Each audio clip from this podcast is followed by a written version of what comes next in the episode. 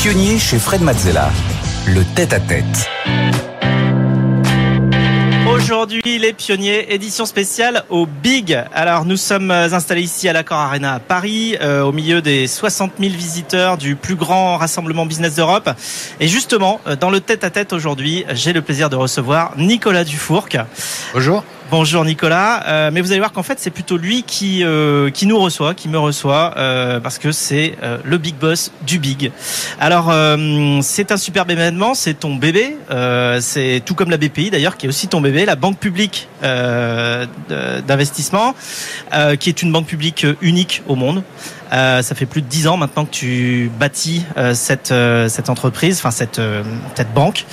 tu électrises l'écosystème français en t'engageant aux côtés des entreprises françaises pour valoriser leur savoir-faire et les aider dans leur croissance. Tu es l'auteur du livre La, désindustrialisation de la France de 95 à 2015 où tu appelles à une réindustrialisation décarbonée et circulaire de la France. tu es aussi un fan de musique électro on en parlera. Euh, tu te ressources en Bretagne, au calme. Euh, et enfin, tu dis, et je, ne peux que approuver, que les valeurs des artistes et celles des entrepreneurs sont très proches.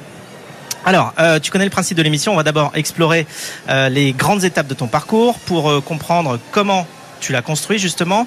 Et puis, on plongera dans ton univers il y, a des, il y, a des, drones qui se baladent au-dessus, c'est le principe d'être en, en, en, direct euh, sur le salon.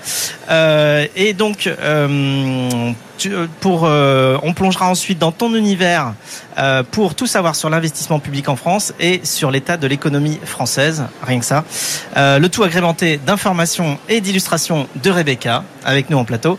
notre but c'est d'explorer ton esprit pionnier, tes émotions, tes apprentissages, pourquoi tu fais ce que tu fais et comment tu le fais. On va rentrer en fait en quelque sorte dans ton cerveau. On va comprendre comment tu prends tes décisions. Alors c'est parti. On va commencer par euh, ton enfance. Euh, ah oui, directement. Euh, tu es né à Paris en 1963 et tu y as grandi. Nicolas, c'est quel genre d'enfant? Alors, d'abord, j'étais à l'étranger. J'ai vécu l'essentiel de mon enfance à l'étranger. J'ai habité 4 ans au, Japon. Ensuite, j'ai habité à peu près 4 ans en URSS. Ah oui. C'était du temps de, de, de Brejnev. Et puis après, j'ai habité euh, un peu plus de deux ans à Brazzaville au Congo. Et mon enfance, c'était un mélange de monde euh, euh, du service de l'État, de monde artistique. Et puis, et puis j'avais une particularité, moi, c'est que j'étais extrêmement asthmatique, j'étais tout le temps malade. J'ai eu une enfance de, gosse qui étouffait. Alors, quand tu, quand tu grandis, ton père est ambassadeur, ta mère est secrétaire d'État, et ça te donne déjà envie de rejoindre la fonction publique, Rebecca? Alors arrêtez-moi si je me trompe, mais vous avez été diplômé de HEC puis de l'ENA. Vous êtes sorti inspecteur des finances. Vous êtes resté dans le service public de vos 25 ans à vos 31 ans. Puis en 1994, vous rejoignez France Télécom pendant une dizaine d'années où vous travaillez aux côtés de la direction. Vous devenez conseiller, directeur de plusieurs branches, jusqu'à devenir euh, PDG de Wanadoo lors de sa cotation en bourse. En 2003, une nouvelle aventure commence et elle durera 10 ans également. Vous entrez chez Capgemini où vous dirigez dans un premier temps euh, la région de l'Europe centrale et Europe du Sud, puis ne cessez de gravir les échelons, directeur euh, financier du groupe, membre du commerce, jusqu'à euh, entreprendre le redressement du groupe au niveau mondial. Encore une dizaine d'années plus tard, c'est-à-dire cette année, en 2023, vous fêtez vos 10 ans à la tête de la BPI, un record que vous vous apprêtez à battre puisque vous venez de rempiler pour un troisième mandat de 5 ans à la tête de la BPI. Alors, à la sortie de l'ENA, tu fais quelques années dans le public, donc à l'inspection des finances et à la santé. Et en 94, tu rejoins France Télécom, euh, où tu vas mener euh, de grands projets. Qu'est-ce qui t'a incité à plonger dans le monde des télécoms? Alors, c'était l'époque où euh, la télévision numérique par satellite commençait à faire les couvertures des magazines économiques. Thomson, cette entreprise que la plupart des gens ont oubliée, avait inventé le décodeur digital et l'avait vendu à une entreprise américaine qui s'appelait Direct TV, qui était le premier réseau satellitaire de télévision. Et euh, à l'époque, c'était Alain Presta qui était le patron de Thomson. Et je me suis dit, il se passe quelque chose du côté de la télévision digitale et du satellitaire. Je vais aller aux États-Unis, prendre 15 jours de vacances perso pour sentir le truc. J'étais à l'inspection des finances à l'époque. Hein. Euh, et là-bas, au salon de la Nouvelle-Orléans, qui s'appelle le National Cable TV Association Show, j'ai découvert Internet. J'ai découvert, euh, à l'époque ça s'appelait Prodigy, c'était avant AOL. C'était pas le Prodigy, le groupe. euh, Non, non, C'était- les premiers, c'était les premiers PC, enfin, donc c'était des consoles, c'était pas des laptops, ça n'existait pas, où il y avait un service interactif qui ressemblait au Minitel français, mais en beaucoup, beaucoup, beaucoup mieux, sur ce nouveau protocole. Et je suis rentré en France, et quasiment trois jours plus tard, j'ai pris mon téléphone et j'ai appelé le président de France Télécom, en lui disant je veux faire ça chez vous. C'est comme ça que ça s'est passé. Et donc ensuite, euh, justement, t'as Il a, mené. il a dit non. Hein. Ah, au début, il a dit non. Ah oui, Bah, il a peut-être pris trois jours de réflexion. Non, non, mois, non. Trois ans. Il m'a dit, il m'a dit, non, mais attendez, oh, laissez tomber. Internet, laissez tomber. En revanche, venez, j'ai besoin de quelqu'un qui puisse faire le changement du statut de France Télécom. Et j'ai accepté d'être bizuté en faisant ça. Donc j'ai été responsable du changement du statut. C'était un établissement public. On en a fait une société et puis on l'a coté. Une fois que c'était fait, je suis revenu en disant je suis venu pour euh, faire euh, un grand groupe Internet. Et là, ils m'ont laissé le faire. D'accord. C'est comme ça que Wanadu euh, s'est lancé aussi en même temps ou c'est Absolument. On a lancé Wanadu en janvier 1996. En fait, on a fait le changement du, du- du statut de France Télécom à l'été 95 et on a lancé Wanadu en janvier 96. Bon, encore beaucoup de gens qui ont des adresses email à wanadu.fr. Ah, il faut les garder. Message. Ah oui, Ne les, ne- ne- gardez-les. C'est collector. c'est collector. Euh, et euh, neuf ans plus tard, en 2003, tu sors du public pour rentrer dans le privé chez Capgemini. Après une aventure Wanadu quand même incroyable. Hein. Oui, alors tu Parce que là, là, là, il y a plein de jeunes qui décrire nous le roller mais ils coaster. peuvent pas savoir ce que c'était. On était leader européen de l'internet quand même, hein, avec des parts de marché dans quantité de pays. On était numéro un en Grande-Bretagne, on était euh, quasi numéro un en Espagne, euh, pratiquement égalité, numéro un écrasant en France. On était en Belgique, on était au Danemark, on était un peu partout. hein. On était en Algérie, au Maroc.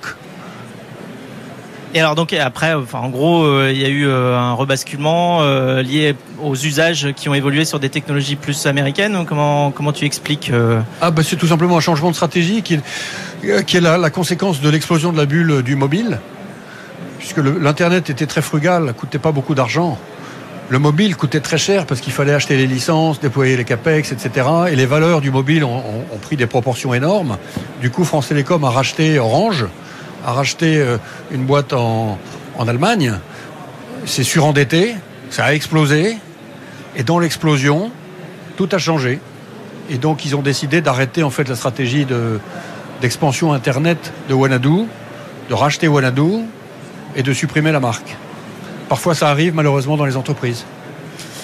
Et ensuite, donc, tu pars chez Capgemini. Euh, pourquoi tu pars chez Capgemini ensuite? Tu vas y faire quoi? Eh bien, euh, je suis parti chez Capgemini pour être euh, à la manette sur, euh, vous l'avez dit, hein, une région d'abord, puis ensuite numéro 2 du groupe, pour faire d'abord sortir ce groupe de l'ornière avec Paul Hermelin et l'équipe. C'est un groupe qui allait très mal, qui, était, qui avait vécu une, expérience de mort limite. hein. Et donc il a fallu le restructurer. Pour moi, c'était un nouveau métier complet. J'ai dû malheureusement me séparer d'à peu près 15 000 personnes. J'ai fait ça dans ma vie. C'était en 2003 et 4. Et puis ensuite, on est remonté euh, pour refaire le Wanadu que nous avons aujourd'hui. Et surtout euh, pour commencer l'expansion incroyable de l'entreprise en Inde. Donc avec euh, Capgemini, pardon. Et donc, ce que j'ai vécu dans ces 10 ans de Capgemini, c'est la mondialisation. Et je l'ai vraiment, vraiment vécu. J'allais en Inde une fois par trimestre pendant 9 ans. J'allais aux États-Unis 3-4 fois par an, tout le temps. Donc j'étais constamment dans l'avion. La mondialisation des années 2000, je l'ai vécu. Et au passage, d'ailleurs, euh, il paraît que tu t'es très bien entendu avec le patron de votre filiale euh, indienne, un brahman, et que tu étais très intéressé par les spiritualités hindoues. oui, c'est vrai. Euh, Qu'est-ce que tu as pratiqué? Qu'est-ce que tu en as appris de, des spiritualités hindoues? Bah, si, en, en fait, moi je m'intéresse toujours, c'est peut-être parce que j'ai eu une enfance étrangère. Je me suis toujours énormément intéressé au lieu où j'étais. Donc j'ai vraiment creusé, creusé la question de la culture indienne. En lisant la littérature ancienne indienne, le Mahabharata, le, Ra- le Ramayana, en, écoutant quantité de musique traditionnelle indienne. Je dois avoir un mètre et demi de CD de musique traditionnelle indienne chez moi et de livres de spiritualité indienne. Et un jour, mon patron euh, de Capgemini m'a dit euh, Je crois que tu es prêt. Alors je lui ai demandé Mais prêt à quoi? Il m'a dit Prêt à, venir avec moi dans un ashram pour rencontrer le Seigneur. Alors je me suis dit Oh là Et donc, mais j'y suis allé. J'y suis allé et ça a été une expérience formidable puisque c'est là que j'ai vu les plus belles salles de méditation que je verrai jamais. Il y a des salles assez grandes où les gens sont tous en méditation intense pendant des heures. Quoi. Ils commencent à 6 heures du matin jusqu'à 14 h 15 h ils bougent pas. Méditation pure. J'ai trouvé ça admirable. Commence ensuite l'aventure euh, BPI euh, depuis 2013. Donc le 11 octobre 2012, tu reçois un appel à 1h du matin. Qui c'est qui t'appelle? Emmanuel Macron. C'était la nuit blanche. Donc je revenais d'un concert de musique électro à l'IRCAM. Je me souviens très bien. Et, j'avais traversé l'église Saint-Méry qui était porte ouverte pour la nuit, la nuit blanche avec des, projections de, de, de, contenu numérique sur les colonnes, les murs les rosaces. C'était magnifique. Je sors de Saint-Méry, je commence à rentrer chez moi. Et là, bing, petit coup de téléphone, une heure du matin. Est-ce que tu veux prendre la BPI voilà, et je lui dis mais ça s'appelait pas encore la BPI, c'était. Si, si, ça s'appelait la BPI. Mais juste parce que c'était une fusion entre Oseo. Euh... Non, rien n'existait. Rien le, nom, le, nom de code du programme de François Hollande, c'était une banque publique d'investissement. D'accord. Dites la BPI. Mais tout le monde appelait. moi, je ne savais pas du tout. Moi, j'étais quelqu'un qui vivait littéralement à l'étranger. Je n'avais rien vu du programme de Hollande. Je savais rien, de rien. Et donc, je lui ai demandé, mais raconte, dis-moi ce que c'est, quoi. Euh, et il m'a dit, il y a un projet entrepreneurial, il faut quand même fusionner quatre boîtes. Euh, oui, c'est ça, c'est Oseo, CDC Entreprises, euh, le FSI. Ouais, c'est ça. Il faut s'arranger, il faut s'articuler avec les conseils régionaux aussi. Ils veulent prendre le pouvoir. Euh, ils veulent diriger les comités d'investissement, les comités d'engagement. Euh, il y a quelque chose à faire. Enfin, c'est très très compliqué. Et là, je me suis dit, bah, si c'est très compliqué, c'est pour moi. Oui, t'aimes bien les situations, euh, t'aimes bien les situations en fait un peu désespérées parce que. Ah non, mais moi, à chaque fois que j'ai pris un job, là je vois qu'il y a des, des jeunes qui m'écoutent. À chaque fois que j'ai pris un job, tout le monde me disait t'es un grand malade. Rentrer à France Télécom, qui était un établissement public, une grosse administration PTT, en sortant de HEC finalement, hein, les gens m'ont dit ce mec est malade. Rentrer chez Capgemini, qui était en train de tomber littéralement, qui faisait 2% de marge d'EBITDA. Euh, à l'époque, en, décembre 2003, les gens me disaient ce mec est malade. Malade. Et euh, prendre la BPI à cette époque-là, vociférante de l'automne 2012, beaucoup de gens m'ont dit t'es complètement dingue. Ouais, mais en fait, quand tu es dans des situations comme ça, euh, en même temps, les gens te suivent parce que tu proposes une voie de sortie et plus personne te dit non, non, on va continuer à faire comme avant parce qu'en fait, avant, ça marchait. tout compris. Moi, j'aime les situations très dangereuses où ceux qui euh, deviennent les leaders sont ceux qui apportent des solutions. Alors, on va passer maintenant euh, à tes passions. Alors, il y en a plusieurs. Ton monde à toi, on a compris, c'est le business, l'économie euh, depuis plus de 10 ans. Alors on voit le résultat aujourd'hui. Euh, la, la BPI, c'est quand même un succès incroyable. Le Big, c'est un peu le, la, la, la face immergée de, de l'iceberg de tout le travail que vous faites toute l'année. Mais enfin, on voit bien, c'est plus de 60 000 visiteurs, 1000, 1000, intervenants, intervenants 500 ateliers et, exposants, 300 conférences en ce moment. le Bing, la grande scène que tu, sur laquelle tu, tu gères la programmation, évidemment, c'est un grand succès aussi. bon, tous les entrepreneurs connaissent le Big aujourd'hui. Euh, et, euh, et donc il y a aussi la musique.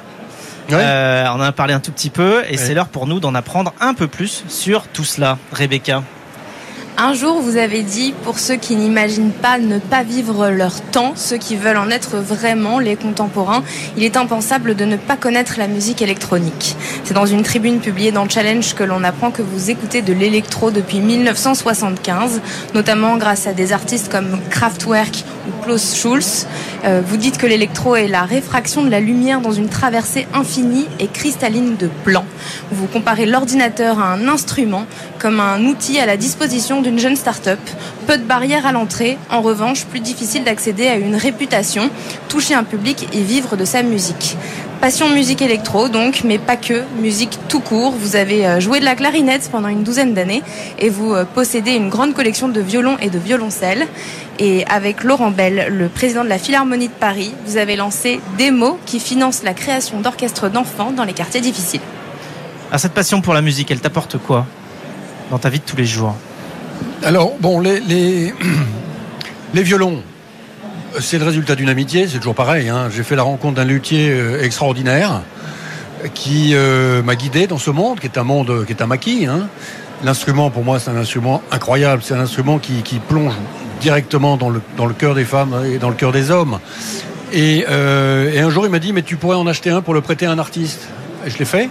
Puis un deuxième, puis un troisième, puis j'en suis à mon euh, sixième. Et j'ai deux violoncelles également. hein. Mais ce qu'il y a d'extraordinaire, c'est qu'ils sont tous prêtés gratuitement à des artistes avec lesquels ensuite je vis. Littéralement, c'est-à-dire qu'ils sont toujours à la maison, on fait de la musique à la maison. Qui sont les artistes aujourd'hui qui jouent tes violons Comment Qui sont les artistes qui jouent tes violons Eh aujourd'hui ben, il y en a un qui s'appelle Jean-Marc Philips, qui est le, le- le violon du trio euh, euh, qu'il a, monté, hein, le trio Philips, Euh, le trio Wanderer. Il y en a un autre qui s'appelle Alexis Cardenias, qui est le premier violon super solo de l'orchestre d'Île-de-France. Et qui, a son propre, et qui a son propre ensemble qui s'appelle Recoveco. Il vient du Venezuela, donc il fait euh, du classique et beaucoup de crossover. Voilà, il y a un violon qui est joué par un jeune qui s'appelle David Bayon, euh, qui est formidable. Euh, Il y a un violoncelle qui est joué par un jeune qui s'appelle Joachim Birman, enfin bon, peu importe. hein. Mhm. Et donc euh, ils sont, Ils vivent. c'est la famille. Et ils vivent surtout ces, ils font vi- ces- ces ils violons. vivent de ces instruments, ils font vivre ces c'est instruments. ça qui est important La musique électro, c'est autre chose. Hein. Regardez, essayez de vous poser la question de savoir quel est le son d'aujourd'hui.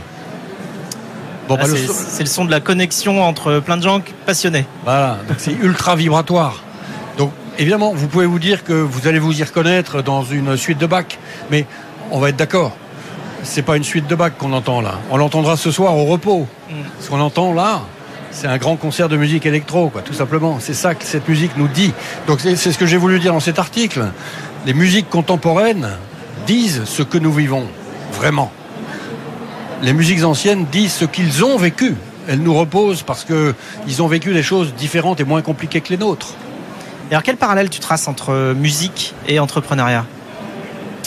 Bah, c'est des entrepreneurs de leur vie, les musiciens. C'est très dur. Hein c'est vraiment très très dur. C'est ultra compétitif. Aujourd'hui, si vous êtes un très bon pianiste, vous avez quoi? 2500 concurrents qui ont exactement le même âge que vous. Honnêtement, c'est ultra compétitif. Et donc, euh, il faut avoir une, euh, une, une- volonté de faire euh, la foi du charbonnier. Il faut être capable de, de naviguer aussi hein, sa vie, de trouver les occasions de se faire remarquer, de se faire entendre. Il faut, c'est très très dur.